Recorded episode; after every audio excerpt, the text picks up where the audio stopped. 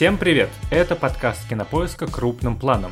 Меня зовут Даулет Джинайдаров, я редактор видео и подкастов Кинопоиск. А я Всеволод Коршунов, киновед и куратор курса «Практическая кинокритика» в Московской школе кино. В этом подкасте мы обсуждаем новинки проката, иногда вспоминаем классические фильмы и советуем, что посмотреть. На наш подкаст можно подписаться в Apple Podcasts, Яндекс Музыки и Castbox. Пишите нам отзывы и ставьте оценки. Рассказывайте друзьям в соцсетях, если вам нравится, что мы делаем. И пишите нам на почту подкаст собакакинопоиск.ру ваши отзывы и пожелания по темам выпусков. А сегодня мы будем обсуждать биографическую драму «Доктор Лиза» с Чулпан Хаматовой в главной роли. И этот фильм рассказывает про один день из жизни Елизаветы Глинки, главы благотворительного фонда «Справедливая помощь», которая погибла в 2016 году. Есть такая Елизавета Глинка – Королева бомжей не слышал? У меня здесь 200 голодных пациентов. Сейчас будете нам мешать, они вам нахрен все разнесут. Я понятно сказала? Тихо, тихо, тихо. Серьезные люди недовольны. Съезди сам. Оформи как надо. Звезда моя худая Жопа вообще нет. Какой нахер врач? Если честно, у меня изначально было предубеждение к этому фильму, потому что мне не очень нравятся предыдущие проекты Оксаны Карас. Ни фильм «Хороший мальчик», ни «Выше неба», ни сериал «Отличница». Слушай, «Хороший мальчик» хороший, ты чё? Да, он хороший, но мне он кажется кладбищем нереализованных возможностей, потому что там отличная труппа, прекрасные актеры, в общем и целом хороший сценарий, но это все не складывается вместе, этого ощущения как доброго советского кино о школьниках, его не получилось. Там все моменты как-то не дожаты, и у меня вопросы именно к режиссерской работе, если честно. И тот статус, который он получил, как бы главное э, российское школьное кино, мне кажется, все-таки это многовато, как и Гран-при Кинотавра, который он получил в тот год. Побью тебя. Хорошо.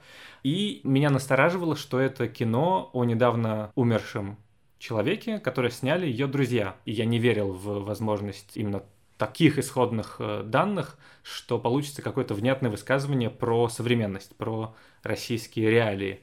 Но меня этот фильм поразил. Я прям очень рад, что мы его обсуждаем. Я рад, что остальные премьеры американские забугорные слетели на 2021 год, и мы обсуждаем «Доктора Лизу», потому что, на мой взгляд, это прекрасное кино. В нем потрясающие актерские работы во главе с великолепной Чулпан Хаматовой. Впрочем, она везде хороша, но здесь особенно, потому что происходит некоторая спайка не только великой актрисы и интересной роли, а и Чулпан Хаматовой как благотворителя самой, которая играет другого человека, про опыт которого она знает. Это фильм, который в кои-то веке честно и точно и искренне рассказывает о реальных социальных проблемах, которые есть в российском обществе, и делает это не в формате артхаузной драмы, из которой ты выходишь на негнущихся ногах, думая, как все плохо. Ну и не в формате, не знаю, социального триллера в духе Юрия Быкова, где, значит, все пьют водку, и все плохо, и все рушится, и дом падает.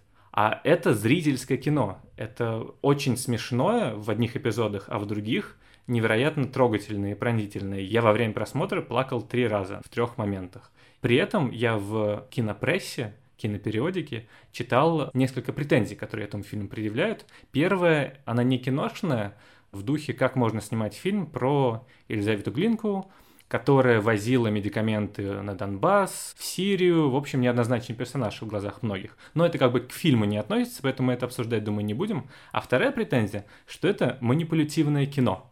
Что это кино, которое спекулирует на тяжелых темах. И в частности, вот я читал рецензию на сайте «Искусство кино» некоего Всеволода Коршунова, который, э, значит, говорил, что это, вообще говоря, слезовыжимательная мелодрама. И я вот хотел тебя спросить, почему ты так считаешь? Слушай, я вообще удивлен, что ты всего три раза плакал на просмотре этого фильма, а, потому что я, мне кажется, плакал не переставая от начала и до конца. Это было ужасно. Но с короткими перерывами я плакал. С небольшими перерывами, это правда, да, то есть едва успели э, высохнуть э, слезы, да, значит, как тут же появлялись новые, причем для меня это такой травматичный опыт потери моей субъектности, потери себя. То есть, вот у меня вот я вспомнил опыт э, свой дурацкий, странный опыт студенческий, когда я ну, не пьющий человек. Меня напоили друзья водкой и пивом. Я помню, что я сижу в комнате, я все слышу, все вижу, я рефлексирую по этому поводу, но я не могу не пошевелить ни рукой, ни ногой, ни языком. Вот здесь примерно то же самое происходило. Я э, был в состоянии кинематографического опьянения. Фактически, да, да. Э, и это, конечно же, э, действительно ну, невероятное ощущение. У меня такого не было, наверное, до доктора Лизы. По крайней мере, я его так не фиксировал. И в этом смысле, конечно, Оксана Карас справилась со мной, циничным да, кинокритиком, она справилась. То есть я сидел, все понимал, одной частью мозга я анализировал вот эти все манипуляции, почему здесь хочется плакать, почему здесь хочется плакать, а другой частью себя я фиксировал непроизвольно льющиеся слезы вот на этой моей бороде. Это удивительно, да, вот почему это происходило. То есть ощущение было сродни тому, что моя одна приятельница сказала про просмотр фильмов Ларса фон Триера, некое моральное изнасилование. Я этого не хочу, я не могу не встать и уйти, я вот сижу и со мной это происходит. А здесь важно понять, конечно же, контекст, в котором я это посмотрел. Я думаю, что если бы в другом контексте я с фильмом познакомился, было бы иначе. Я этот фильм смотрел на кинотавре среди прочих фестивальных картин, а «Доктор Лиза» отличается от них именно тем, что это такая ладно скроенная, крепкая мелодрама, форматная совершенно, почти телевизионная мелодрама, недаром НТВ среди участников этой концессии. Вот, и, конечно, общий контекст сильно повлиял на мое э, впечатление, мое ожидание. Да, кинотавр такой фестиваль который позволяет экспериментировать и разные фильмы, в том числе и жанровые, в программу берет, но на общем фоне это выглядело странно. Вот. Но в первую очередь главная моя обидка в адрес Оксаны Карас в том, что она мастерски совершенно, очень ловко меня просто положила на лопатки. И этого я ей не прощу. Так чем же это плохо? Кино — это, в принципе, манипуляция. Ты смотришь на цветные пятна на экране, и ты веришь, что это какие-то живые люди, которые испытывают эмоции. И ты с ними взаимодействуешь, ты чувствуешь эмпатию. Собственно, искусство, оно же про то, чтобы почувствовать э, других людей и прожить тысячи жизней, и понять боль и страхи, которые ты, возможно, сам не переживешь. И в этом смысле мне кажется странным обвинять какое-либо кино в манипуляции, потому что оно так или иначе, то, что мы разбираем, все эти драматургические ходы, все визуальные приемы, все оттенки актерской игры, они направлены на то, чтобы какие-то рычажки у тебя в душе задействовать. И я не считаю, что это плохо. Мне кажется, что когда говорят, что это манипулятивное кино, имеет в виду, что оно слишком манипулятивны, и переходит какую-то грань, как Ларс фон Триер, которого ты упомянул, который не стесняется ножичком ковыряться в душевных травмах, очень серьезных. А здесь, мне кажется, даже в какие-то моменты эта манипуляция не дожата. Ну, то есть, вот одна из сцен, на которых у меня полились скупые мужские слезы, это сцена в доме у маленькой девочки Евы, которая умирает от рака, к которой приходит доктор Элиза, чтобы ее обезболить. И нам показывает всю тяжесть этой ситуации не через то, что маленькая хрупкая девочка, худенькая, со впалыми щеками, с синяками под глазами, кричит от боли, что на самом деле в реальности и происходило в какие-то моменты. Нет, нам показывают через ее родителей и через какие-то повседневные действия, и через то, что она просит там козочку, которую хочет увидеть живую. Это на самом деле довольно деликатно выстроенная ситуация – учитывая тяжесть тех тем, о которых там говорится. В этой конкретной сцене я соглашусь, но сам ход с умирающим ребенком, а, с которого, в общем-то, начинается фильм, это уже довольно грубая манипуляция. Если я поясню свою мысль по поводу манипуляции, ты прав совершенно, любое искусство – манипуляция. А манипуляция, извините, в переводе с латыни, это искусственно сделанное, да, это просто что-то искусственно сделанное. Если я объясню разницу, я обожаю, когда я погружаюсь, вот как это Блок формулировал, в электрический сон наяву. Я как бы забываю о том, что я, Коршунов, Всеволод Вячеславович, такой такого-то года рождения, с паспортом в кармане. Я как будто бы нахожусь в странном пространстве между экраном и зрительным залом. Я как бы теряю себя. Вот Фрэнк Роуз, один из очень важных исследователей этого эффекта растворения в процессе просмотра, он говорил о том, что это опыт потери себя в вымышленном мире. Вот с фильмом «Доктор Лиза» этого не происходит. Я не теряю себя в вымышленном мире. Я остаюсь Коршуновым Всеволодом Вячеславовичем с паспортными данными, адресом и так далее, но при этом почему-то чисто механически я ощущаю слезы на своей небритой щеке. Вот что я имею в виду. То есть до конца меня не э, завели в эту странную реальность, где я уже вижу доктора Лизу, а не артистку театра современник Хаматову. Я вижу ее, э, значит, там, э, доброго знакомого, а не артиста театра МХТ Хабенского. Я вижу и Хаматову, и Хабенского, не Лизу. Понимаешь, в чем дело? Вот это отличие. То есть как раз я считаю, что вот эта манипулятивность не из-за того, что слишком много манипуляции, а может быть потому, что она идет в какую-то другую сторону. Для меня эта манипуляция слишком механистична. Давайте начнем фильм с мотива умирающего ребенка. И, конечно, сердце заёкает. Но, очевидно, сердце заёкает, да, когда бросают, не знаю, младенцев в костер. Кстати, этих кстати, вот таких манипуляций довольно локальных не стеснялся Сергей Эйзенштейн. Да, в Александре бросают псы-рыцари и священники католические бросают младенцев в костер. Ну, любое сердце ёкнет. Но другое дело, что не может весь фильм состоять только из таких моментов. Да, ну так, собственно, он не состоит. Там очень много комик-релиф и каких-то моментов передышки. На другой и вопрос, слава богу, бы... что они есть. Иначе я бы просто умер на просмотре Да, да, и это, это очень здорово выстроено. Но, с другой стороны, как бы жизнь благотворителя и жизнь Лизы Глинки, она, вероятно, и состояла из таких вот проблем. Жизнь Чулпан Хаматовой, которая играет главную роль, состоит в какой-то степени из э, тяжело больных детей онкологии. И мне кажется, что это, возможно,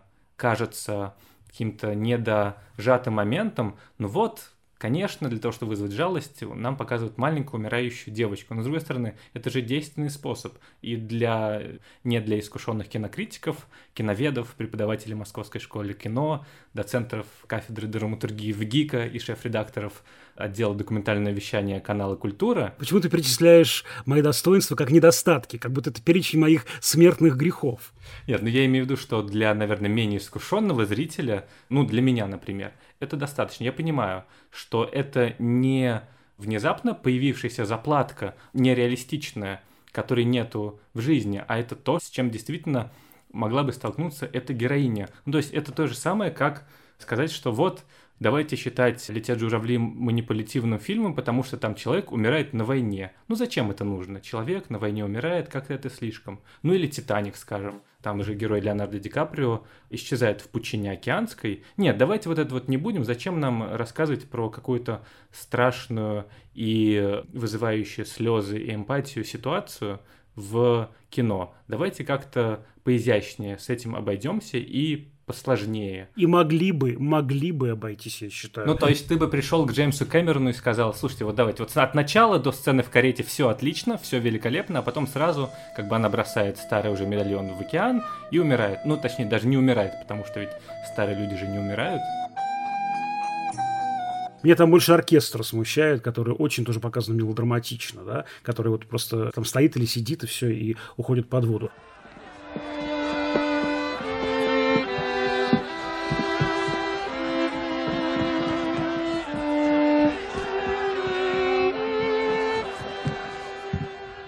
Кстати, по поводу «Летят журавли», э, вот ты на святое замахнулся, а вот мы с студентами э, однажды разбирали статью не кого-нибудь, а Майи Туровской по поводу этого фильма, когда он только вышел. Майя Туровская – это великая кинокритикесса. Да, один из классиков просто до советского киноведения. И это была ругательная, да, была ругательная рецензия именно за мелодраматизм и манипулятивность. Ты не поверишь. Как раз зрители 57 года за эту картину и ругали. Мы многое прощаем, потому что там видим много чего другого важного для нас. Да, работу с языком, смену героя такого традиционного на уже героя оттепельного типа. Короче говоря, я к тому, что даже те классические фильмы, о которых ты говоришь, как о святынях, и к ним можно придраться по этому поводу. Вот что я имею в виду. Давай поговорим про драматургию фильма и про то, как он выстроен, потому что, мне кажется, это тот случай, когда ты фильм начинаешь по-другому воспринимать после окончания его просмотра. Поясню, о чем я хочу сказать. Вот, скажем, фильм «Довод», который мы тоже обсуждали, он по прошествии времени и после там двух-трех просмотров воспринимается совершенно по-другому, потому что всю сценарную конструкцию фильма Кристофера Нолана нужно воспринимать издалека. Чтобы по-настоящему оценить, нужно увидеть всю вот эту вот полиндромическую структуру. И ты в процессе, когда смотришь на то, как люди идут в обратную сторону, ты это не до конца осознаешь, насколько действительно круто и изящно сделано. И в «Докторе Лизе» точно так же. Я об этом подумал только уже после окончания просмотра, что мы входим в фильм, который представляет собой один день из жизни вот Лизы Глинки, доктора Лизы. У нее 20-летие свадьбы, на вечер назначено какое-то празднование, дети приехали из Америки, она едет, как всегда, по средам э, на Павелецкий вокзал кормить э, бездомных, она помогает девочке достать морфин, крадет этот морфин, и, э, собственно, к ней приходит следователь, и ей угрожает тюрьма. Ты совсем с катушек слетел, нет? Денис, я взяла, я верну. У меня есть запись с камер видеонаблюдения, где вы выходите из кабинета в больнице. В семье должен быть кто-то с холодной головой. Красивая ж баба. Муж, крутой адвокат, Я все сделаю, я все успею. дети. Не отвечай, ничего страшного не будет, если ты на один день выключишь телефон. Чего тебе не хватает, а? На кой ляд тебе эти бомжи? Не надо никому помогать. Каждый сам виноват в своем дерьме. И не надо их оттуда вытаскивать. И что ты так каждый день Че? помогаешь всем этим людям? Ну как, они же люди. Ну а ты б что, не помогал?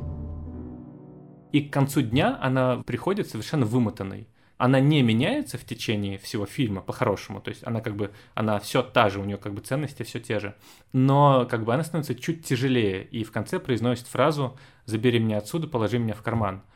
И если представить, что каждый день этой героини был такой же, и заново посмотреть этот фильм, то он будет восприниматься совершенно по-другому. Нам кажется, что в начале дня она полна сил, что у нее все хорошо, все благополучно, что никакие беды мира ее не тревожат.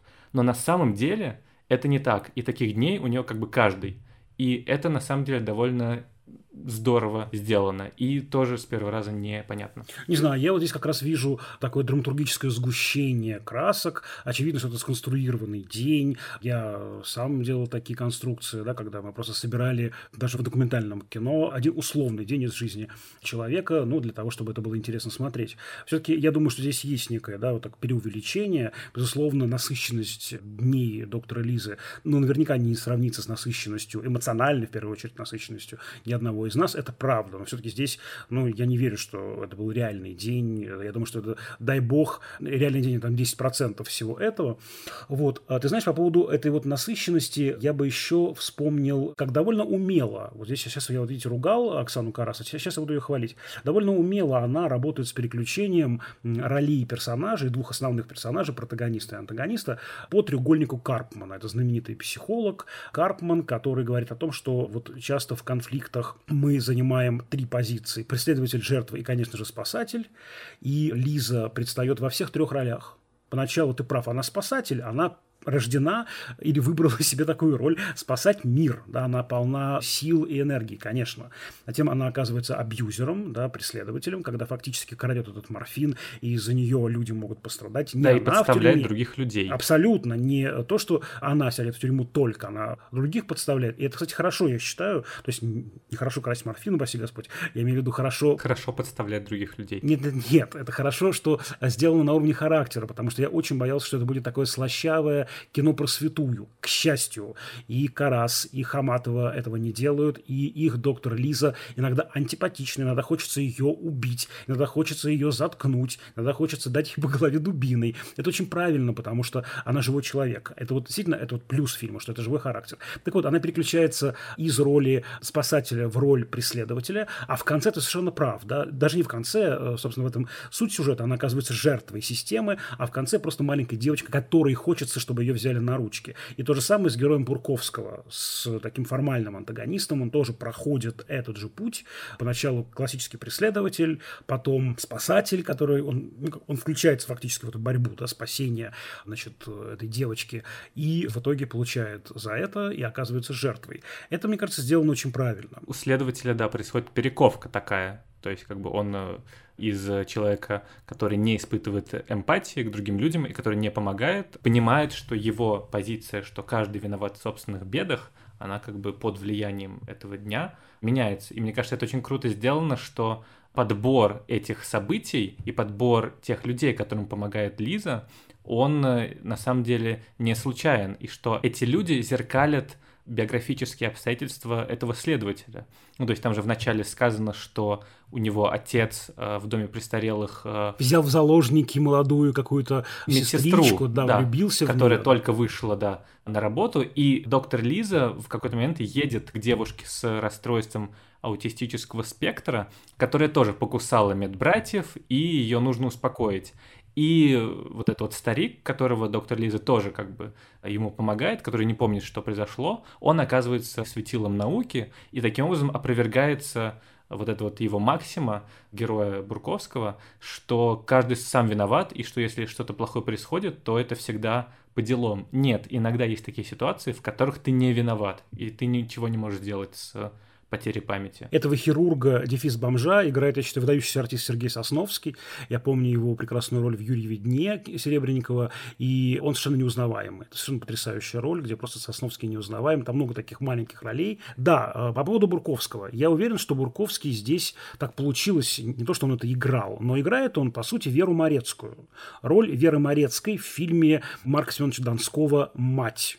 Как раз в эпоху позднесталинского кино Донской работает над экранизацией Горьковского романа, шедевра соцреализма, где реализуется эта вот знаменитая формула распрямления Ниловны. Вот такая, а, значит, несчастная, она вдруг понимает, как нужно жить, куда нужно направлять энергию, распрямляет спину. Да, за несколько, там, не знаю, минут, часов до смерти, но распрямляет спину и идет прекрасным образом вперед.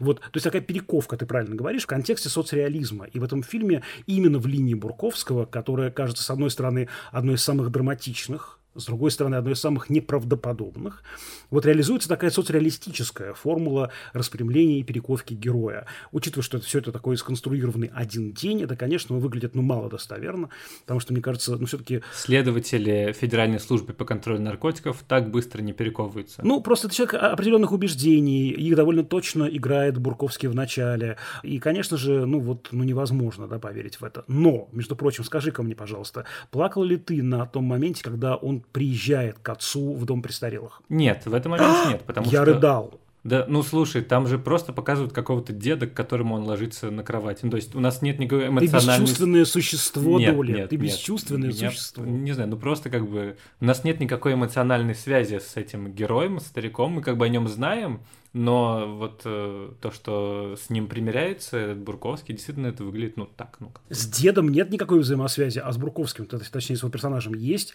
И как раз как вот это же последний такой завиток в его этой линии перерождения. И, конечно, здесь вот я просто был сломлен. И из этот момент, да, я, видимо, и мстил Оксане в своем тексте. Хотя, на самом деле, в тексте я не, не особо ругал фильм. Я просто говорю о том, что это такая, ну, для меня излишне механическая, излишне формульная, излишне схематичная мелодрама. Вот я бы еще пояснил одну вещь, что мы часто под мелодрамой понимаем love story, да, историю про любовь. Это, конечно, не совсем так, потому что мелодрама, э, классический жанр мелодрама, он связан именно с таким уязвимым героем в жестоком мире. Там обязательно такой мелодраматический злодей, злодей-злодеич, которого зритель с первых же секунд распознает, а герой по своей наивности может не узнавать. И если мы вспомним мой любимый древнегреческий язык, то мы поймем, что это вот в русском языке так сложно, да, словом «любовь» называются... Некоторые наши слушатели, возможно, его не вспомнят. Я просто очень давно живу, я очень давно живу, сейчас я вам все расскажу. Произнесу, наконец, несколько слов на своем родном древнегреческом языке. Так вот, а, значит, в русском языке действительно слово «любовь», оно вот такое многозначное, а в древнегреческом языке было много разных слов, и одно из них, конечно, «эрос», да, такая любовь сексуальным подтекстом, да, или «филия», любовь, привязанность, любовь, симпатия. А есть еще «агапе», любовь благотворение, любовь добросердечие, любовь жертвенная, очень хорошо вписывающаяся позднее, конечно, в христианские, да, это все основы. Вот, и, конечно же, под- если мы под мелодрамой понимаем фильм про любовь не как Эрос или Филию, а как про Агапе, то это, это, конечно, кино про любовь, безусловно, только про другую любовь, не в ту любовь, да, в каком мы понимаем термин love story, да, не в плотском смысле совсем. Вот, поэтому это такая классическая мелодрама с этим уязвимым героем, но, в отличие от классического героя мелодрамы, где он обычно такой плоскостный, вот э, такой белый, пушистый, добрый. Все-таки я считаю, что молодцы. Авторы сделали шаг в сторону драмы, и героя сделали не таким однозначным. Я вот хотел как раз поговорить про героев и про героиню э, Лизы Глинки, потому что она, конечно, совершенно спаяна из каких-то противоречий, и получился очень живой и достоверный образ. Тут, конечно, большая заслуга Чулпан Хаматовой, которая, мне кажется, одна из лучших вообще сегодня актрис и театральных, и киношных, которая всю роль переписала в специальную тетрадочку и выписывала там, что где нужно больше дать, где нужно меньше. И еще, что меня поразило в этом образе, что она показана как человек, у которого не существует личных границ других людей, и которая просто прет на пролом это решено в комическом ключе, когда как раз они едут к вот спасать девочку, которая укусила медбратьев, когда она внезапно просто поворачивает руль, говорит, что вот-вот мне сейчас налево, а потом приходит, отдает сумку герой Бурковского, который, вообще говоря, вез ее сажать в тюрьму, отдает и начинает рассказывать, что так, все сейчас вот вы идите отсюда, вот вы скажете им, чтобы они замолчали, я иду туда. И все начинают выполнять, и это очень как-то круто. При этом, смотри, у меня есть некоторые претензии к именно образу главной героини и к образу благотворительности в этом фильме, потому что героиня Хаматовой исключительный человек, до которого не дотянуться. Она выделяется из числа других людей. Она маленькая, хрупкая, но у нее невероятная внутренняя сила. И ее суперспособность это суперэмпатия и стремление помочь всем, помочь каждому, кто попросит о чем-либо. Поэтому там такой странный набор, если честно, персонажей второстепенных. То есть это и бездомные, это и мужик в исполнении прекрасного Тимофея Трибунцева, который просит грамоту за спасение мира, это и маленькая девочка с онкологией, и вот эта вот идея, что ты должен помочь каждому и всем, она чуть-чуть бьется с тем, что вообще говоря, благотворительность это про системную помощь. Это про то, чтобы не помогать каждому, до кого у тебя дотянутся руки, а выстроить такую систему, в которой люди, в принципе, изначально не будут страдать. Там есть, конечно, намеки на то, что это системно, сцены с похоронами, что они бездомных как бы идентифицируют и хоронят нормально, и помощь на вокзале, но в общем и целом кажется, что это такое как бы хаотичное действие. А второе, это что героине эмоциональное выгорание к концу дня, вообще говоря. Это нужно по драматургии, но при этом она не видится с детьми, она пропускает юбилей свадьбы, она крадет морфин, в конце концов, это как бы совершает преступление. И кажется, что после таких фильмов у людей может создаться ощущение, что вот это и есть благотворительность благотворители — это не какие-то святые спасатели, а вообще говоря, тоже люди, которые имеют право на то, чтобы увидеться с детьми, на то, чтобы отдыхать, на то, чтобы радоваться каким-то вещам, и к ним нельзя предъявлять больше требования просто из-за того, что у них очень травматичная степень деятельности. То есть я, например, в своей жизни слабо соприкасался с благотворительной деятельностью, у меня были какие-то попытки, ну, то есть я, например, делал видео для благотворительного бала такой организации «Дети Марии», но у меня всегда вызывало какой-то внутренний страх, это ощущение непременно случающейся с тобой боли и какого-то выгорания. И от того, что это все травматично, все, ну, несчастье всего мира, и от того, что ты обязан в это погружаться полностью и без остатка.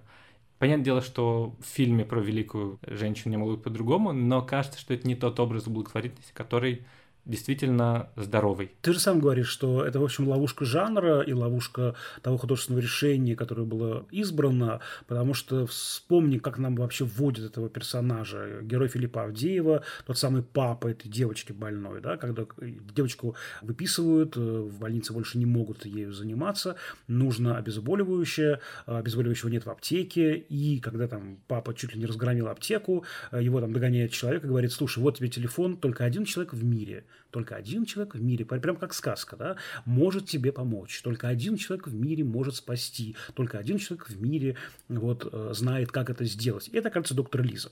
Ты прав совершенно, что здесь это все показано, а, как подвиг, отдельно взятого человека, как внесистемная деятельность за рамками жизни этого конкретного человека. Хотя там показаны действительно и организации, и помощники, много людей, но все держится на ней. Да? Заболей, Лиза, не приди, Лиза, и все как будто бы рухнет. При том, что мир антагонизма, мир вот этих всех абстрактных, очень абстрактных в этом фильме чиновников, каких-то властных структур, показан как система. То есть это такой прям вот классический конфликт человека и системы.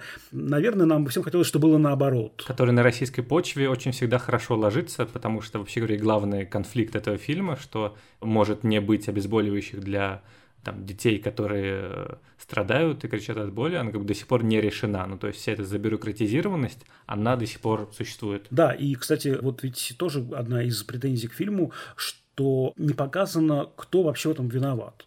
Какие-то злые чиновники виноваты, какие-то злые люди, опять же, в контексте мелодрамы, что это действительно часть ну, вот, системного положения дел, об этом не говорится. Понятно, что мелодрама, в принципе, очень сказочный жанр. Ну, правда, сказочный.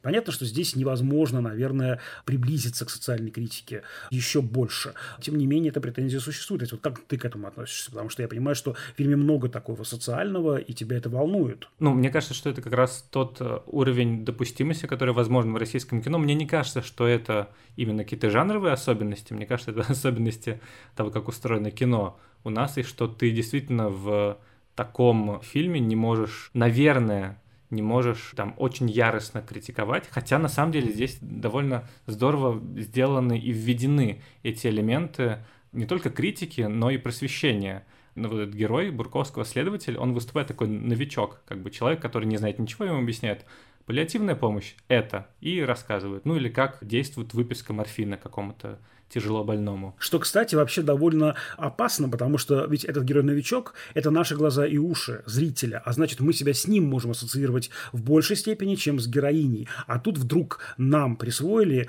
оптику антагониста. Вот это, кстати, радикальное решение, которое, по-моему, очень интересное. Тут же, на самом деле, есть э, этот намек, и многие критиковали Лизу Глинку и критиковали Чулпан Хаматову за то, что как бы они находятся в диалоге с властью, и вообще говоря, такие как бы э, не true оппозиционеры, и в фильме в финале есть эта фраза про то, что тебе нужно прийти на акцию, там рассказать про свой фонд, она говорит, ну нет, где власть, где я. Но ты понимаешь, про что это, ты понимаешь, что она пойдет на следующий день и расскажет, просто потому что нужно спасать людей.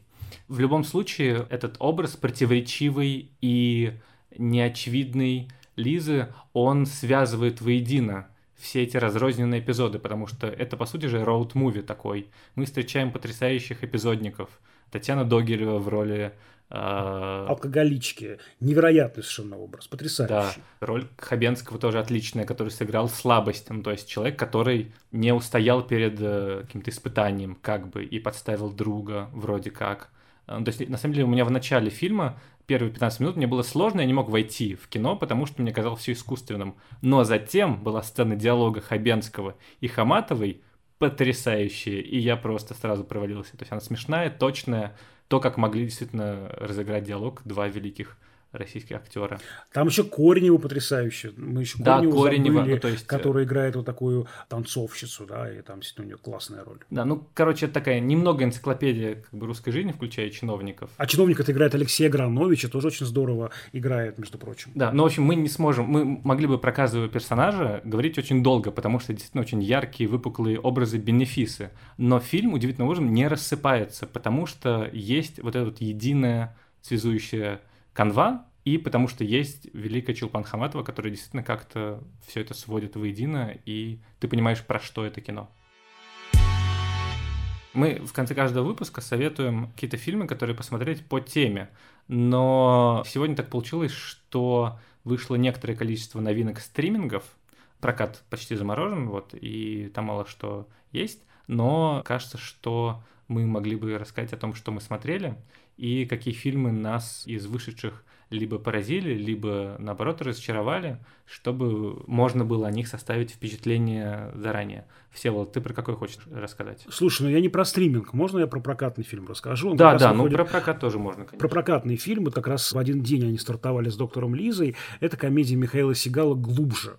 И я был удивлен тому, что мои коллеги очень положительно отзываются об этом фильме, а меня он скорее ввел в какую-то грусть. Это же фильм, в котором Александр Паль играет театрального режиссера, который уходит в порно и меняет его. Да, это совершенно здорово звучит на уровне аннотации. И это действительно интересный сюжет. И Паль там прекрасно. Добавить психологической достоверности и системы Станиславского в Да. функциональный жанр. У меня главный вопрос здесь в том, что я как зритель, я сейчас о своем опыте говорю, зрительском, как будто бы не получил точку опоры. Там так много стеба, так много вот высмеивания всего, что мне вообще уже здесь как бы не на что опереться. Вот тот же самый любимейший мой, кстати, мой любимый студент, учился у нас на режиссуре в школе, Александр Паль. Играет этого самого режиссера театрального, да, который от безденежья, от ужаса решает просто снимать порно.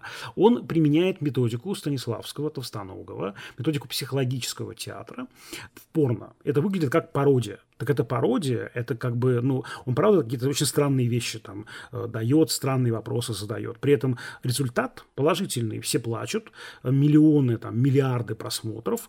Вот и в итоге, значит, наши порно-актеры тоже научаются играть на театральной сцене, как актеры, ну вот, самые настоящие.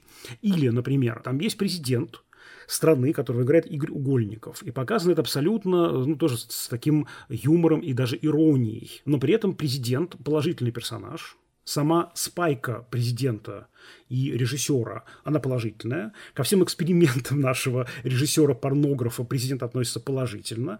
И даже когда режиссер меняет в итоге там уже в неком спектакле финальном э, некое решение, он тоже, президент, благостно к этому относится. Так вот, в итоге я дезориентирован, я не очень понимаю, это или, ну вот, уничтожающая такая ирония, или это такой добрый, мягкий юмор. Вот нет этого такого для меня вот именно механизма опоры. Я, собственно говоря, в конце не понимаю, про что это кино. Так фильм смешной или нет? Локально Даулет, он смешной, там есть уморительные сцены, действительно, но я, к сожалению, не очень вижу здесь целостность и некую такую цельность. Но, вот как и герой этого фильма в самый критический ответственный момент спасают его артисты, так и режиссера Сигала, на мой взгляд, спасают его артисты, потому что помимо Паля, там потрясающие совершенно актеры и Любовь Аксенова, и Олег Гаас, и Игорь Верник, и Семен Трескунов, и действительно там, ну, здорово все это работает, и Сергей Бурунов, и Степан Дивонин совершенно потрясающе уморительный, вот, и, конечно, здесь вот именно актерскими работами, на мой взгляд, держится это кино, и вот клеем здесь является не сюжет, не комедийная динамика сюжетная, а именно актерские работы на уровне конкретных комедийных сцен. А что у тебя, расскажи. А я хотел э, посоветовать, как раз посоветовать фильм «Суд над Чикагской семеркой». Это фильм великого сценариста, не побоюсь этого слова, Аарона Соркина, автора сценариев таких э, культовых сериалов, как «Западное крыло», «Студия 60» и «Ньюсрум», э, не знаю, как это, «Служба новостей», наверное, переведено на русский. Это его вторая режиссерская работа. Она основана на реальном случае. В 69 году 8 человек судили за несанкционированную демонстрацию во время слета Демократической партии, который пришел в 68 году.